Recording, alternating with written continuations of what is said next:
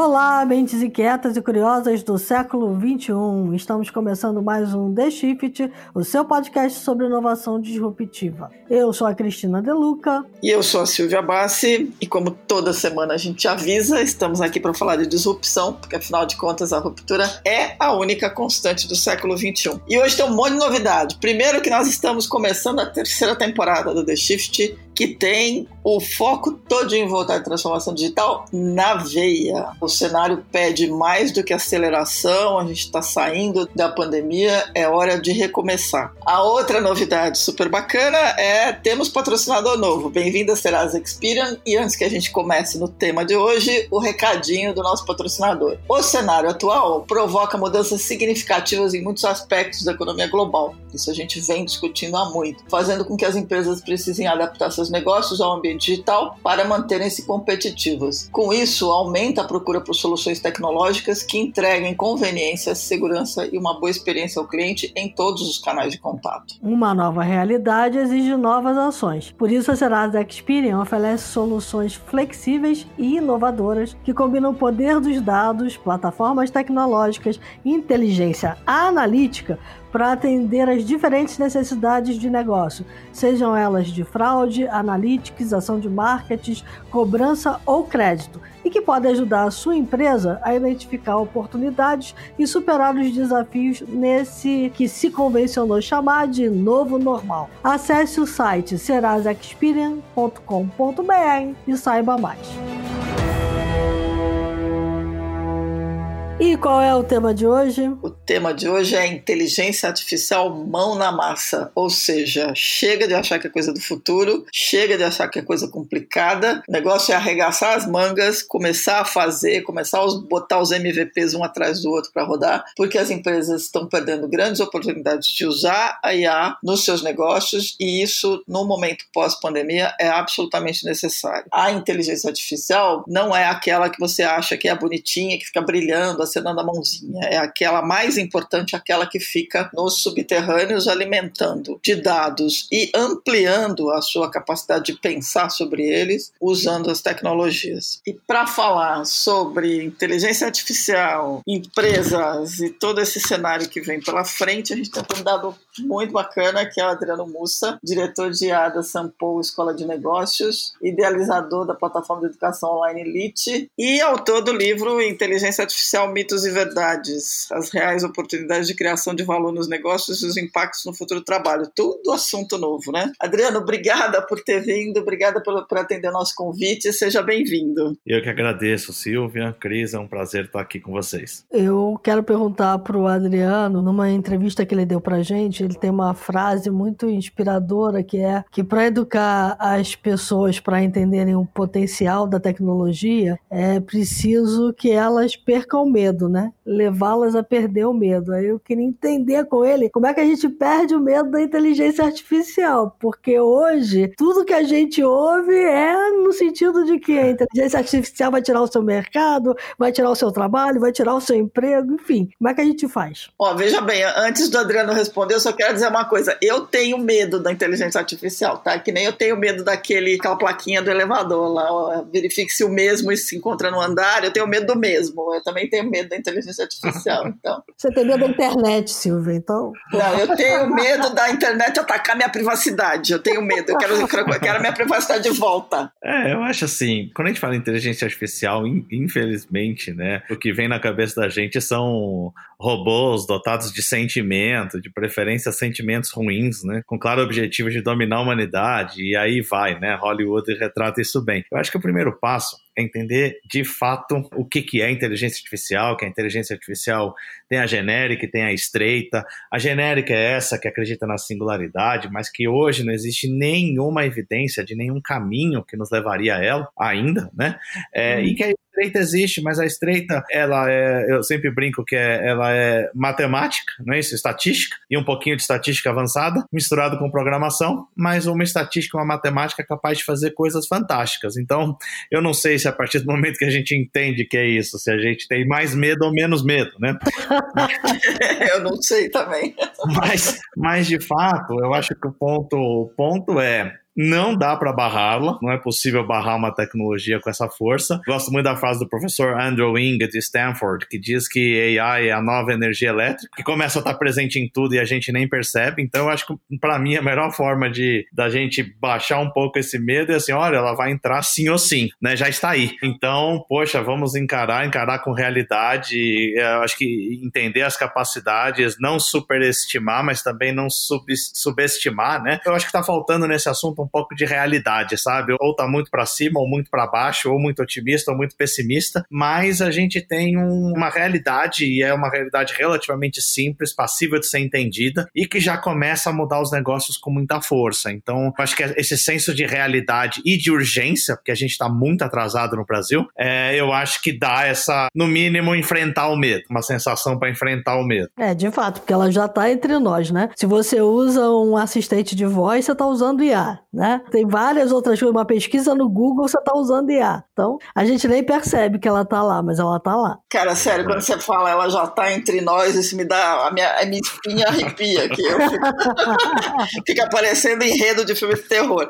Não, mas vamos lá, na brincadeira. Não, eu acho que a inteligência artificial é isso aí mesmo que o Adriano falou. As pessoas têm que entender que ela está aí, né? E se não entender, o grande problema, que é quando eu conversei com o Adriano, quando eu fiz a entrevista para The Shift, foi ótimo, porque a conversa foi longe, dava durar horas. Mas uma das coisas que a gente falou é isso: as pessoas têm que ter consciência de que ela está aí, como é que ela acontece. Eu acho que essa brincadeira de saber que é algoritmo e que o algoritmo é feito por pessoas, é, talvez não sei se dá, se dá medo ou dá tranquilidade. Eu tenho mais medo do que tranquilidade, porque a gente tem que entender como é que o algoritmo é feito. Mas eu acho que é o grande ponto é esse. E aí, Adriano, eu queria falar um pouquinho. Aquela vez que a gente conversou, você contou que o livro foi resultado do teu trabalho de pós-doutorado na Universidade de Colômbia, que começou de um jeito e quando você constatou né, que se os executivos lá dos Estados Unidos não sabiam tanto de IA, que dirá o Brasil. Eu queria falar um pouco disso, né? Qual é, o, qual é a tua visão? Como é que nasceu essa, essa ideia de fazer um livro para ajudar as empresas a entender melhor isso tudo? Legal. Efetivamente, há cinco anos atrás eu liderei um projeto no LIT, na São Paulo, de uso de inteligência artificial, que foi o nosso primeiro projeto em parceria com a IBM, com um uso de IA muito voltado para personalizar a aprendizagem na plataforma Lite. E o que começou com uma muito despretensioso, né? É, a gente trabalhou acho que três anos e meio, quatro, com muita intensidade. Quando a gente trabalha muito densamente, profundamente num projeto, a gente tem que fazer o projeto dar certo, né? E aí você tá mais preocupado em fazer o projeto dar certo do que construir um conhecimento estruturado. Aí, como professor que sou, assim que acabou o projeto, colocamos em curso, está em produção, fantástico. Abrimos mais quatro, cinco projetos de IA na São Paulo. Eu senti a necessidade de estruturar o meu próprio conhecimento, porque originalmente eu sou de finanças, né? Com mestrado doutorado, tudo em finanças, professor de finanças. E aí eu fui para Colômbia fazer um pós-doutorado em inteligência artificial e educação. A ideia era continuar juntando os dois de forma estruturada. E o livro era para ser um livro de IA na educação. A Colômbia tem uma série de atividades para gente, uma delas eram algumas ah, apresentações, debates com C-levels norte-americanos, e aí eu comecei a perceber que eles não sabiam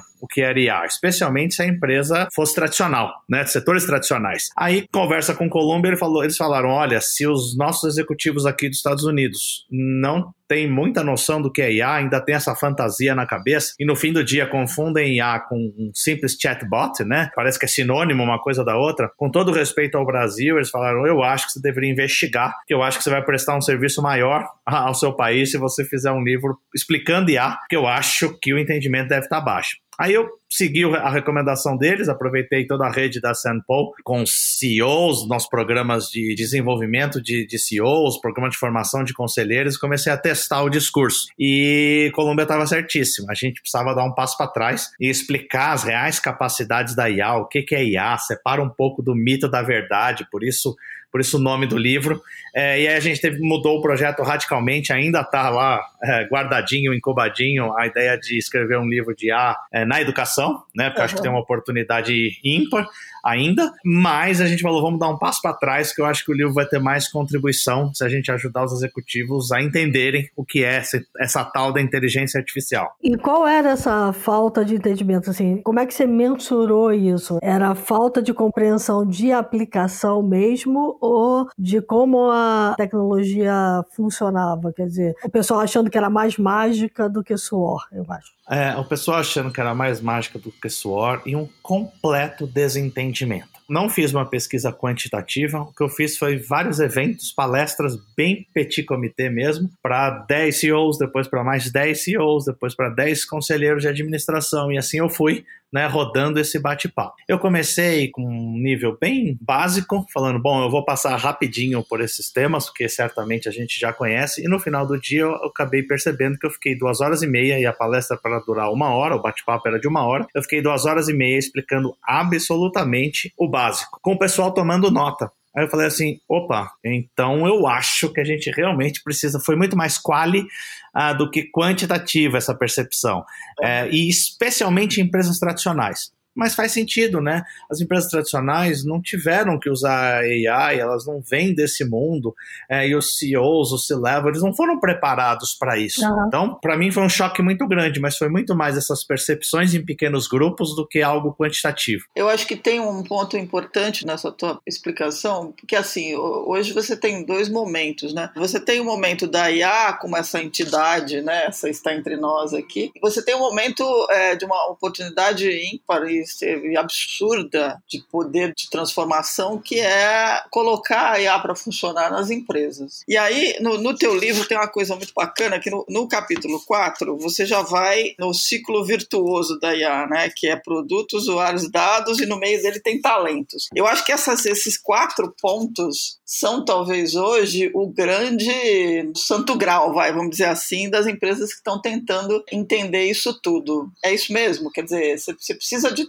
capacitação de talentos para isso tudo, mas se a empresa não conseguir estabelecer o que ela quer do produto, quem são os usuários e conseguir entender os dados, não vai rolar, né? É verdade. E assim, eu sempre digo que é muito fácil falar da boca para fora, né, desse ciclo, mas na hora que vai implantar, ele é um ciclo que ele, ele precisa estar profundamente compreendido. Os uhum. produtos, os serviços, eles têm que nascer com esse olhar de dados. Né? A gente sabe o quão difícil é, depois que os produtos e serviços já existem, a gente sair correndo para caçar dado, para minerar dado, é, mesmo que sejam sistemas estruturados, ERPs, etc., né? que tem N por aí, mesmo em sistemas estruturados, se for posterior o pensamento de dados, essa, essa ideia do ciclo virtuoso, para começar que já colocou uma barreira enorme e a gente tem visto muito isso na prática. Mas sabe o que, que eu acho que é o maior entrave ao ciclo virtuoso, de verdade? É verdadeiramente os executivos entenderem ou agirem no sentido de uh, famoso data-driven decision.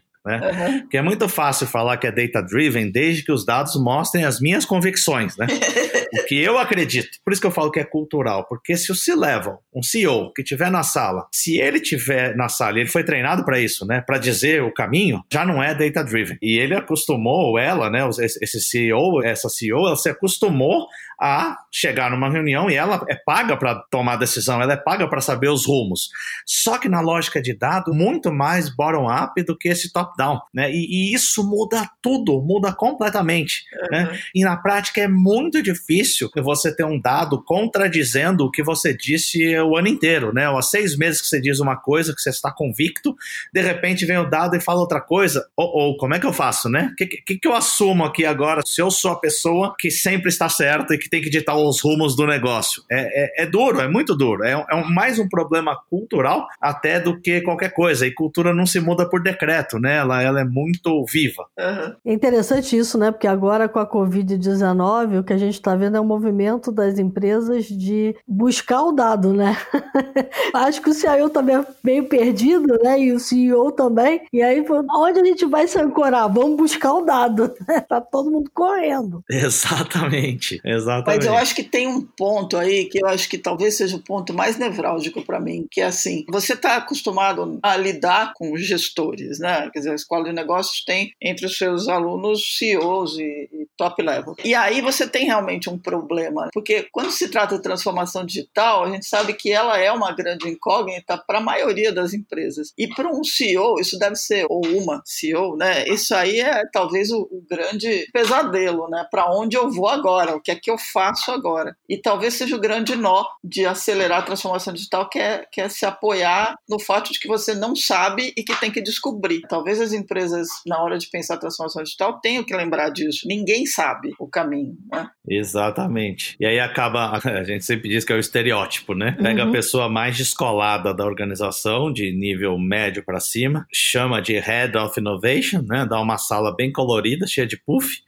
puff para todo lado, calça jeans rasgada e é o head de inovação. Só que isso não está permeado na organização, não vai adiantar nada. Vai comprar um monte de startup, vai ser anjo de um monte de startup, que é isso que a gente está vendo, né? Na hora que for para incorporar, na hora que é para trazer para dentro do negócio, o sistema imunológico mata, porque não estão preparados para isso, para essa lógica de que os dados vão me ajudar a decidir. É cultural, eu concordo, é, é, é o ponto mais sensível. Na tua experiência, quais são os, as pessoas que estão em cargo de gestão, de liderança, que mais têm aproveitado? Qual é, qual é o perfil dessas pessoas com relação a, a olhar para IA, não só para IA, mas a transformação digital como um todo, como uma força transformadora? Então, esse é um, um ótimo ponto. O que eu mais tenho visto na minha experiência é que independe mais de setor, estamos falando de empresas mais tradicionais, obviamente. Então, Sim. independe mais de setor e depende mais da postura desse líder. Uma postura de líder que entendeu que o mundo mudou, tem certeza de que não sabe nada desse novo mundo, de que não é mais top-down, de que ele é bottom-up e que é uma construção coletiva. Esse mindset, esse modelo mental de atuar é o que tem, para mim, tem feito a diferença em alguns segmentos. E aí, nesse sentido, tem que ser top-down, né? Tem que ser o topo da organização realmente, não só de, de, de discurso, com essa, eu, eu, brinco que é humildade intelectual, né? Essa humildade intelectual de entender que efetivamente tudo mudou, não vai mais dar para ser como a gente vinha trabalhando. E isso muda muita coisa. Uma coisa importante é que a gente, até cinco anos atrás, a gente tinha uma desculpa muito boa, que era talentos, né? Você até falou no, no ciclo virtuoso, lá no meio tem talento.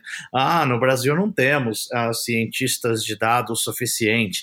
Ah, não consigo contratar. O que, que eu faço? Vou pegar o meu head de crédito e vou fazer o que com ele? Vou fazer ele renascer, né, para entender de, de dados nesse nível? Isso era uma realidade há cinco anos atrás. Mas a inteligência artificial, há cinco anos, entrou em fase de aplicação. Quando entrou em fase de aplicação, tá cheio de AI as a service. Com tanto AI as a service que você não precisa fazer uma única linha de código, não é mais privilégio de um data scientist. É absolutamente de qualquer pessoa que esteja com esse modelo mental e com essa vontade de fazer fazer. Por isso que eu digo que é uma mudança de modelo mental desses líderes, uma mudança de entender que não é mais coisa do futuro, de que tá as a service, então a gente consegue implementar, é por isso que a China está navegando com tanta força em inteligência artificial, porque estamos na fase de implantação, e que basta a gente assumir, não é fácil, né? Basta é uma palavra confusa, mas assim, essa humildade intelectual, essa é, vontade de recomeçar e de entender que dados não combinam com status ou com decisões pré-determinadas, poxa, eu acho que esse é um caminho importantíssimo, o que não é, obviamente, nada fácil. Mas aí tem duas coisas que entram nesse cenário, né? Um é a capacidade de saber fazer a pergunta certa.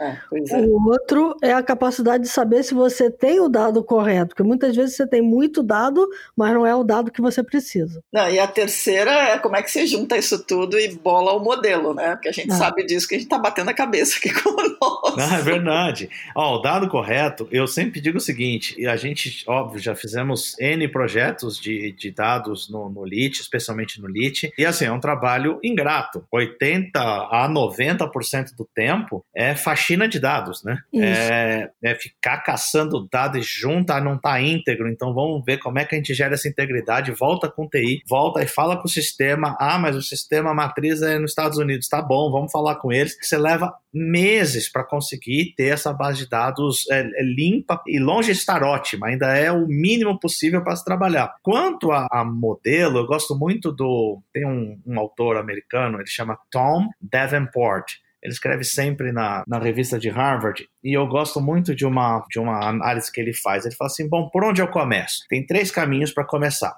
Você começa com foco no cliente, né, a famosa centralidade no cliente, algum processo, alguma coisa que impacte o cliente. Você começa por um processo interno e ele parte do pressuposto que tem que se começar pequeno, como todo projeto de IA, o que já afugenta metade dos líderes novamente, né? Só para fazer um parênteses, porque é. eu não vou, eu líder, não vou dedicar meu precioso tempo com um projeto minúsculo. Eu quero me dedicar ao moonshot, só que moonshot não combina com AI, né? Então é, é mais uma barreira. Processos internos é a segunda possibilidade, ou modelo de negócio. Eu gosto muito que o Tom Davenport fala assim: começa com centralidade no cliente, por exclusão. Vamos lá, processos internos, se tivesse tão ruim, você já não tinha chegado onde você chegou, você, tá, você já não estaria mais vivo, né? Como organização. Uhum.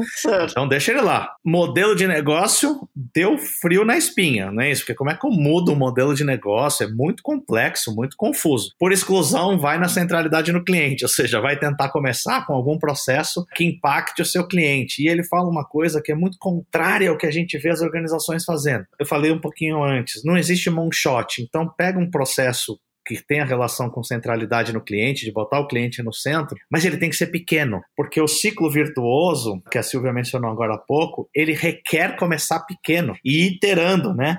Produto, usuário, usuário, dado, dado via AI melhora o produto, tem mais usuário, mas tem que começar pequeno e tem que iterar. É, só que muitas vezes, só de ser tão pequeno, já afugentou é, mais da metade dos líderes. Mas, mas esse é um caminho que eu tenho visto como vencedor. Tanto que é isso que a gente coloca num curso que a gente tem na Sample de Leading Digital Reinvention, junto com a IBM. A gente parte do pressuposto que CEO e C-Level vão sim meter a mão na massa e fazer um pouquinho de coding. Não que eles vão virar codificadores, mas é só botando a mão na massa massa que eles vão entender, começando um projetinho bem pequenininho, ah. é, que eles encabeçam, é que eles vão começar a iterar e ver o poder transformador disso, né? Porque a gente é, acredita muito no modelo da McKinsey de que transformação digital não se, não se faz por decreto, né? Uhum. Se faz por prática. Então, começar um projeto é, com começo, meio, fim, mesmo que ele seja pequenininho, vai ter dificuldade de achar o dado, vai ter que fazer a pergunta certa, como vocês falaram. E não vai ser ainda um modelo de negócio de transformação digital, mas ele vai ser um mini modelo de, uma, de um mini escopo que vai me dar conforto, segurança, eu vou entender muita coisa,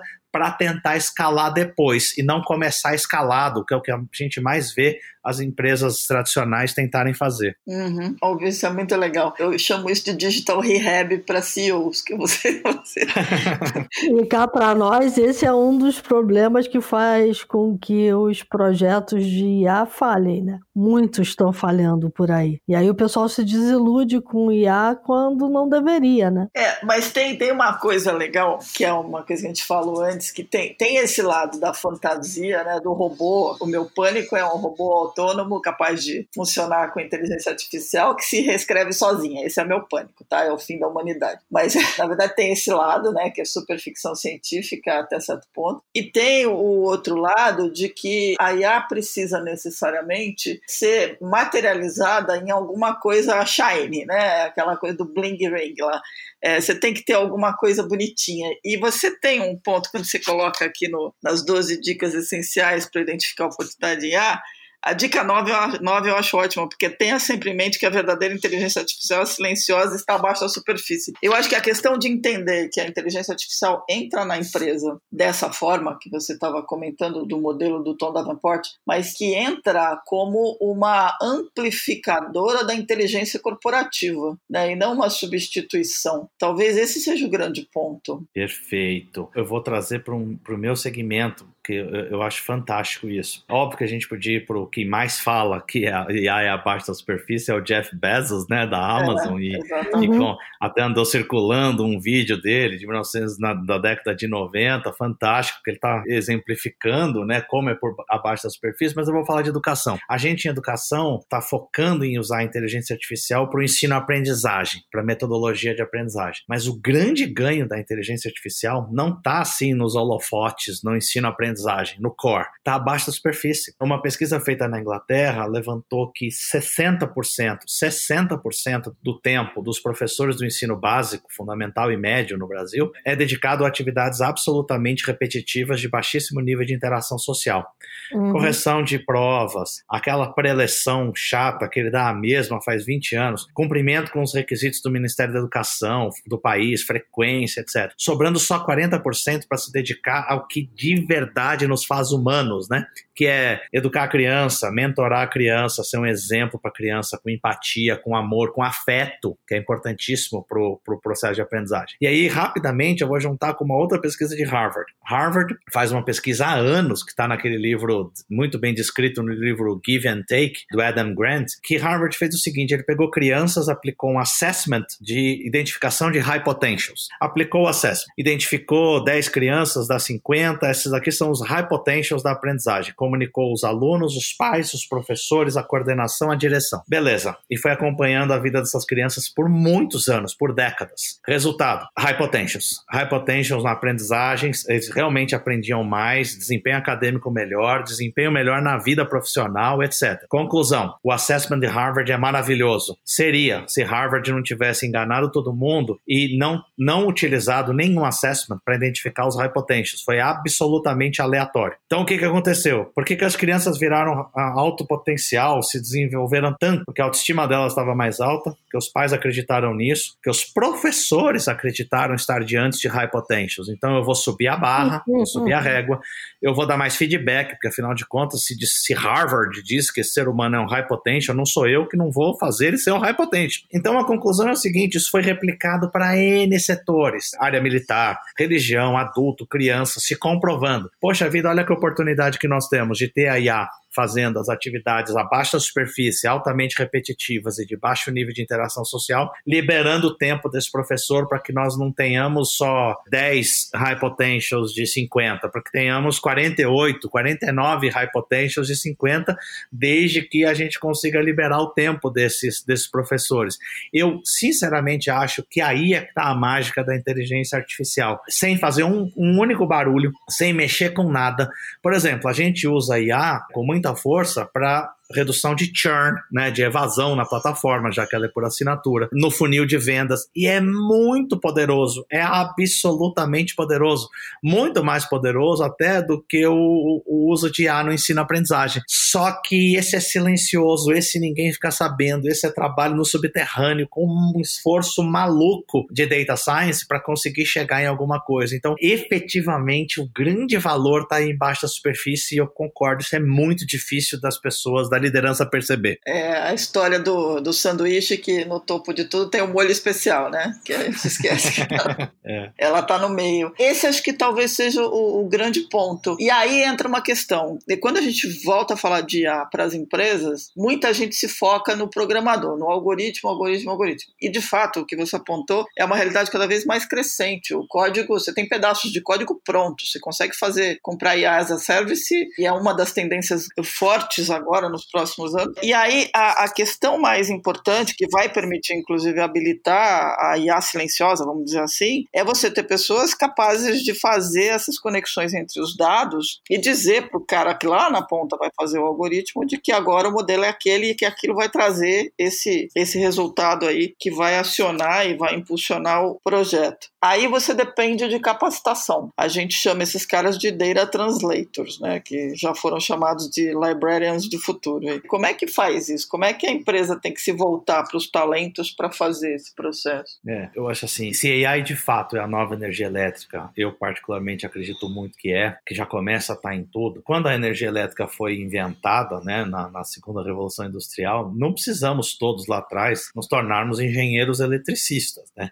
Alguns precisaram Outros precisaram minimamente entender as capacidades da energia elétrica, dessa nova tecnologia, para desenvolver produtos e serviços em cima delas. Eu acho que nós estamos numa situação muito parecida. Eu sempre faço uma analogia, eu brinco que o, o Peter Drucker, né, o pai da administração, falava que contabilidade, finanças é a linguagem universal dos negócios. Né? Quanto mais se cresce na hierarquia de qualquer organização, mais de resultados você precisa conversar. Eu suspeito que se Drucker fosse vivo, ele falaria que precisamos, no mínimo, ser bilíngues agora, né? Precisamos entender de contabilidade e finanças para entender um resultado. Uhum. Poxa, e precisamos entender essas novas tecnologias com muita força, não a ponto de sermos, aí eu vou roubar a frase do Setúbal, né? Ah, o Setúbal disse do ano passado, essas novas tecnologias eu não digo que precisamos todos ser fluentes, mas no mínimo letrados nós precisamos, no mínimo alfabetizados. Então, eu acho que faz muito sentido, né? Não tem mais cabimento. Eu realmente acho que a Power BI, até Python e R, se já não se transformaram, estão se transformando no novo Excel. Ou seja, a, a gente precisa das pessoas não tá mais a cargo da área de tecnologia só. Uhum. Quando se virar um projeto maior, claro, vamos precisar deles para integrar, né? Para integrar via APIs, jogar no nosso app, no nosso software, colher os dados. Mas as prototipações, os, os trabalhos, eles podem ser feitos por qualquer pessoa. Por isso que eu acho que é uma, uma alfabetização geral que nós precisamos nessas novas tecnologias. Se elas mudam o negócio, porque elas mudam o negócio e mudam o jeito de fazer negócio. Então você precisa entender minimamente dessas tecnologias novas, não até a página 50, programador, mas até a página 2, 3, não pode ser muito superficial. E precisamos entender também as novas formas de trabalhar, porque essas tecnologias trabalham melhor com o ágil, por isso essa febre do, do ágil, né, das metodologias ágeis.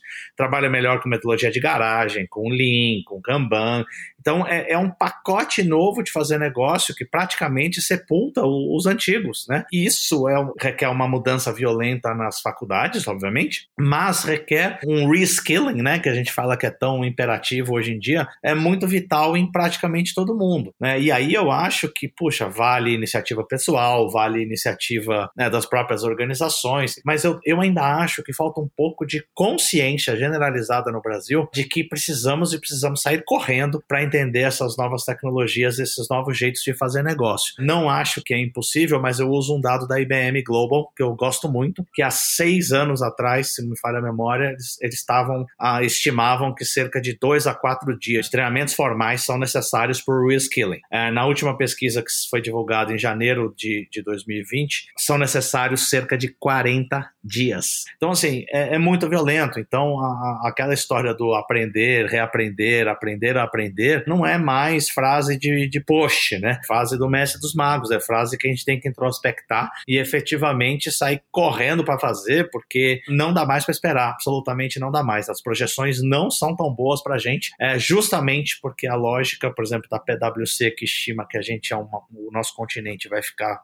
bem para trás, né, na adoção de IA ou na fatia do bolo gerado pela IA, um dos motivos que eles colocam é essa não urgência para o reskilling, para esse reskilling, que hoje pode ser feito de diversas formas, né? Pode ser feito numa escola, pode ser feito numa escola de negócio, pode ser feito nos MOOCs da vida, pode ser feito no LIT, pode ser feito em tantos lugares, né? Pode ser feito em livros. Então eu acho que é, essa urgência a gente precisa ter, a gente vê uma parte da população tendo, mas talvez ainda não tenha coberto o nosso território. Mas aí eu amarro com o início da nossa conversa aqui, né? Para isso acontecer, é preciso que a gente, como sociedade, olhe o da IA como aumentada e não como artificial, né? Não tem nada de artificial. Tem ali uma tecnologia que pode ampliar a nossa maneira de fazer as coisas e, e os nossos conhecimentos. E aí precisa estar em todos os segmentos. O médico vai ter que aprender a lidar com isso, o advogado, o engenheiro, todo mundo, né? O jornalista,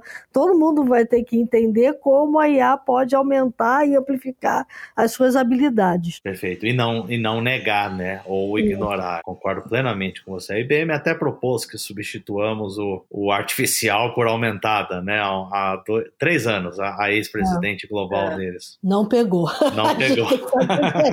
Porque faz sentido, né? Não é simplesmente uma questão de marketing. É uma outra forma de olhar, né? Mas eu acho que se você pegar todo mundo que vem batendo nessa tecla, hoje a questão de falar do aumentado, né? Em vez do, do artificial, ele ganhou o corpo, não com o jeito como a Dini falou na época, acabou virando, expandiu mais do que isso, mas é essa questão, você duplica, a, quer dizer, na verdade não é que você duplica, né? Você amplifica profundamente a tua capacidade de fazer conexões, porque no core disso tudo tá a questão de que tem muito dado, não dá para lidar com tudo isso. A quantidade de informação é absurda, e se você não, não, não apela para a tecnologia e para te ajudar a processar as coisas mais rápido, você não vai fazer melhor. É verdade. Perfeito. E quem, e quem usar vai, né? Eu tive o, o, privilégio de conhecer uma, uma fintech nos Estados Unidos, em Colômbia, chamada Tala. A Tala dá microcrédito em regiões paupérrimas do planeta. Olha que legal. E aí eu tava conversando com ela, ela virou dois anos já, uma das 50 fintechs mais relevantes do planeta, segundo a Forbes. Negócio fantástico, uma, uma fundadora fenomenal, ex-aluna de Colômbia. E aí, conversando com ela no, durante o pós-doc, ela, ela me mostrou um pouco dos modelos, e aí eu falei, bom, o que, que entra no seu modelo para inadimplência ser tão baixa, né?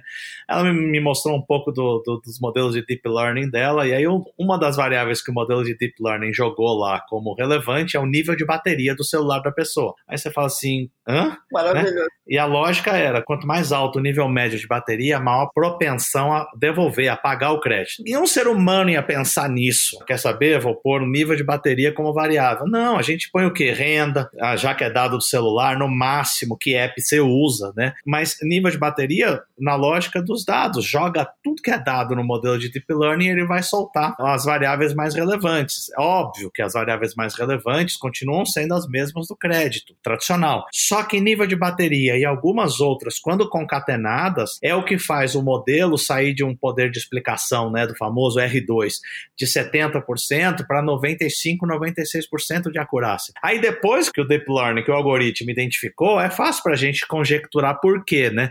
Ah, aquela pessoa que está sempre com 3% de bateria, que chega no lugar já procurando uma tomada, tende a ser um pouco mais, menos desorganizada essa pessoa, tende a ser desorganizada e isso pode se extrapolar para a vida financeira.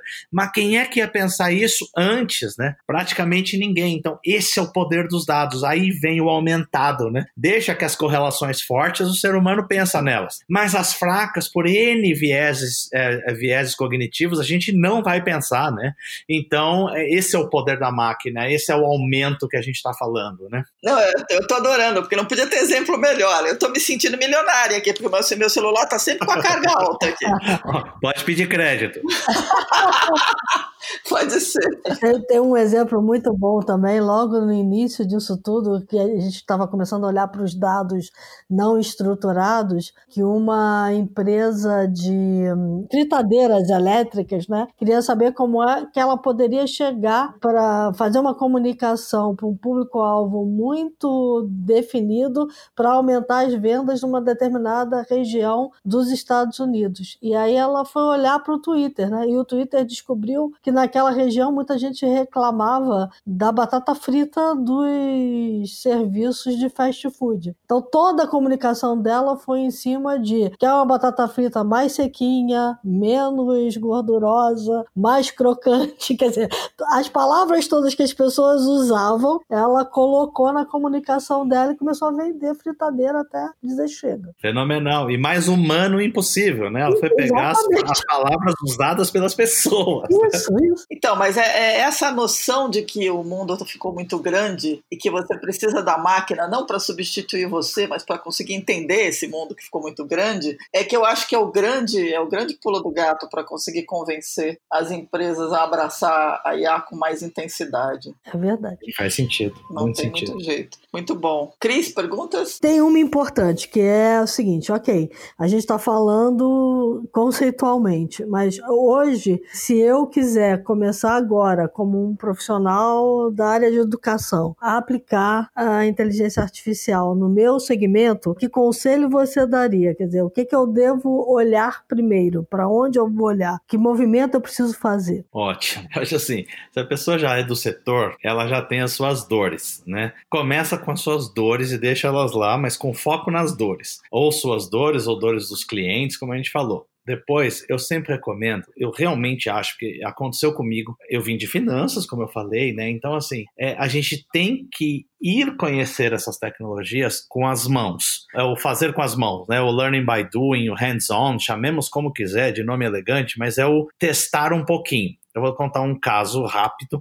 A gente começou numa parceria forte com a IBM lá atrás, há cinco anos. A gente tinha contato direto com o CTO global, um negócio maluco da América Latina. Ele explicava, explicava, explicava, explicava reuniões de quatro horas. Eu olhava para ele e falava, rapaz, não entendi nada.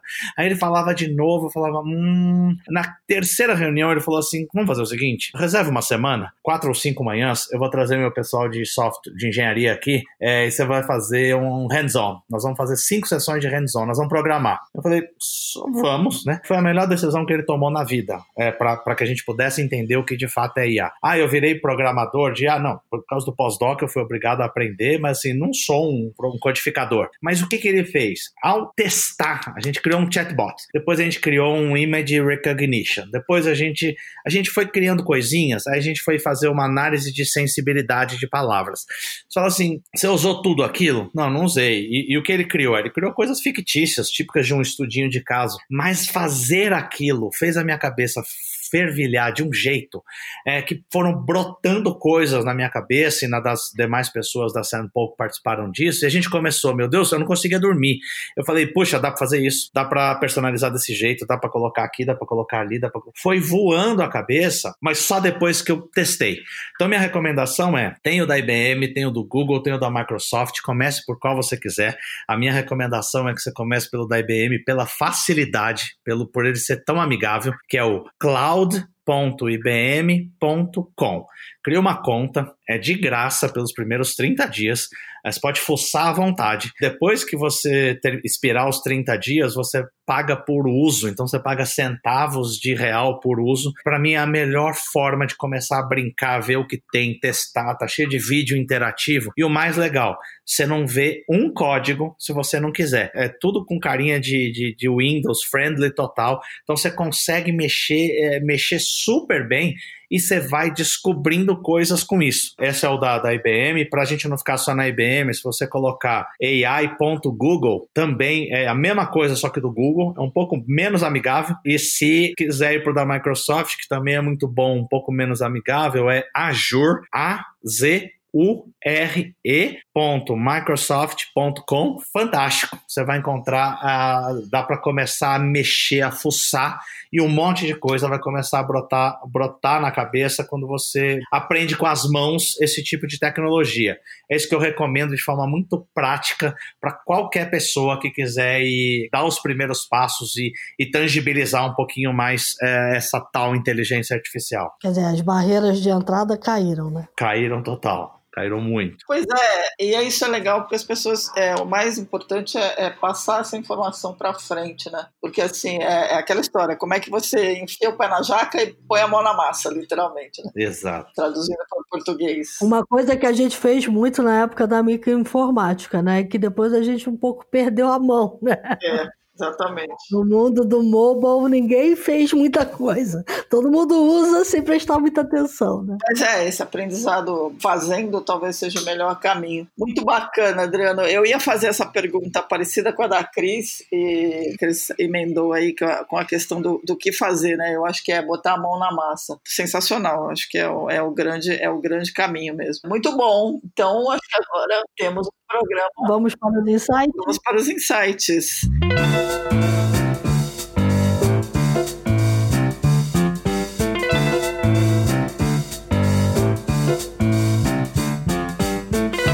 Você quer inaugurar, Adriano? Pode ser. Bom, acho que a, a minha dica, eu brinco, é uma contra-dica, né? É, me atrapalhou demais. Me ajudou e me atrapalhou. Porque, o, o, por exemplo, fontes como o YouTube, elas são, é, é uma fonte muito boa, só que ela atrapalha demais por absoluta falta de curadoria. Então, o que eu perdi de tempo assistindo um monte de vídeo que depois eu descobri que tava tudo errado, falando uma porção de bobagens. Então, a minha dica é procure alguma coisa com mais curadoria, né?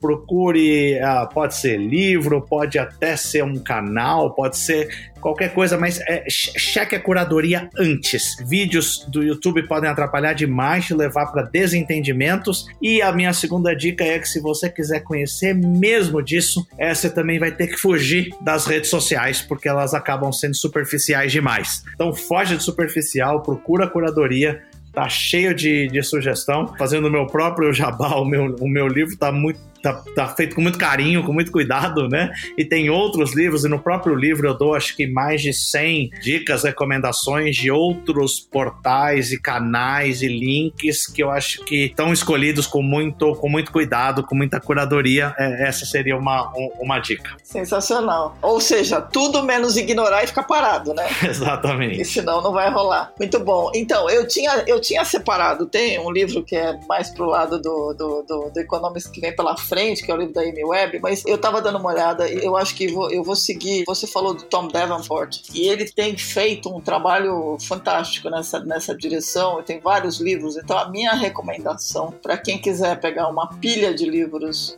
com foco em negócios, com foco nesse mundo corporativo, é lá, tomdavenport.com. Vai lá no site do Tom Davenport. A lista de livros dele é muito legal Fora que os nomes são ótimos, o que eu gosto muito é Only Humans Need Apply. Ele tem uma lista de livros muito importante. Então a dica fica, vai lá no tomdavenport.com e faz a festa. Eu vou dar um livro também, vou fugir um pouco do tema IA, mas não completamente. O livro se chama O Princípio da Simplicidade: Seis Etapas em Direção à Clareza em um Mundo Complexo, da Julia Robinsbaum. O livro é em inglês, eu estou dando o nome em português para ficar mais claro para compreender tudo que ela fala. A ideia é que a gente pode aplicar determinadas teorias que são teorias milenares para ajudar a reorganizar a complexidade do mundo e aos poucos simplificar essa complexidade e começar a trabalhar com dado. Então acho bastante interessante, é um bom ponto de partida para olhar para o todo e do todo tirando as partes que vão ser relevantes. Né? Muito legal. Posso dar mais uma dica? Opa, Desculpa. Pode, pode. Tem um livro que eu gosto muito, que foi traduzido agora, que chama Máquinas Preditivas. Uhum. A Simples Economia da Inteligência Artificial. São três autores: Ed Agrawal, Joshua Gans e Avi Goldfarb. Mas Máquinas Preditivas está traduzido, é um livro muito bacana, não técnico, né? Que dá um alerta econômico bem importante ah, sobre o uso de algoritmos. Acho que é um, é um clássico também. Muito bom. Muito bacana.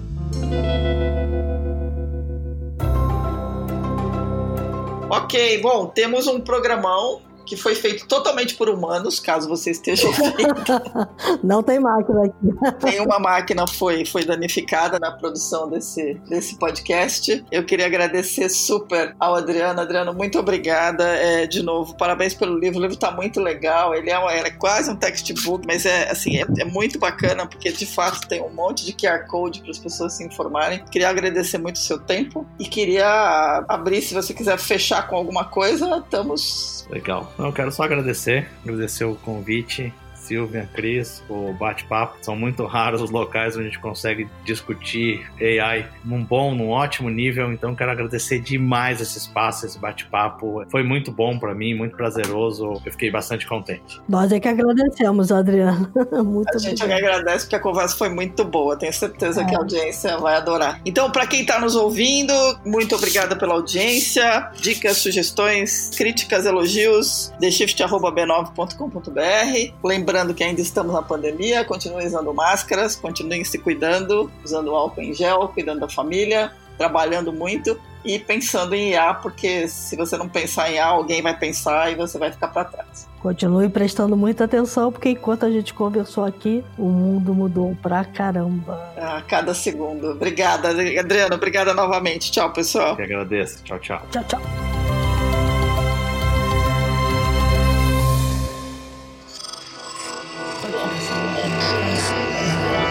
Esse podcast é, é apresentado por b9.com.br.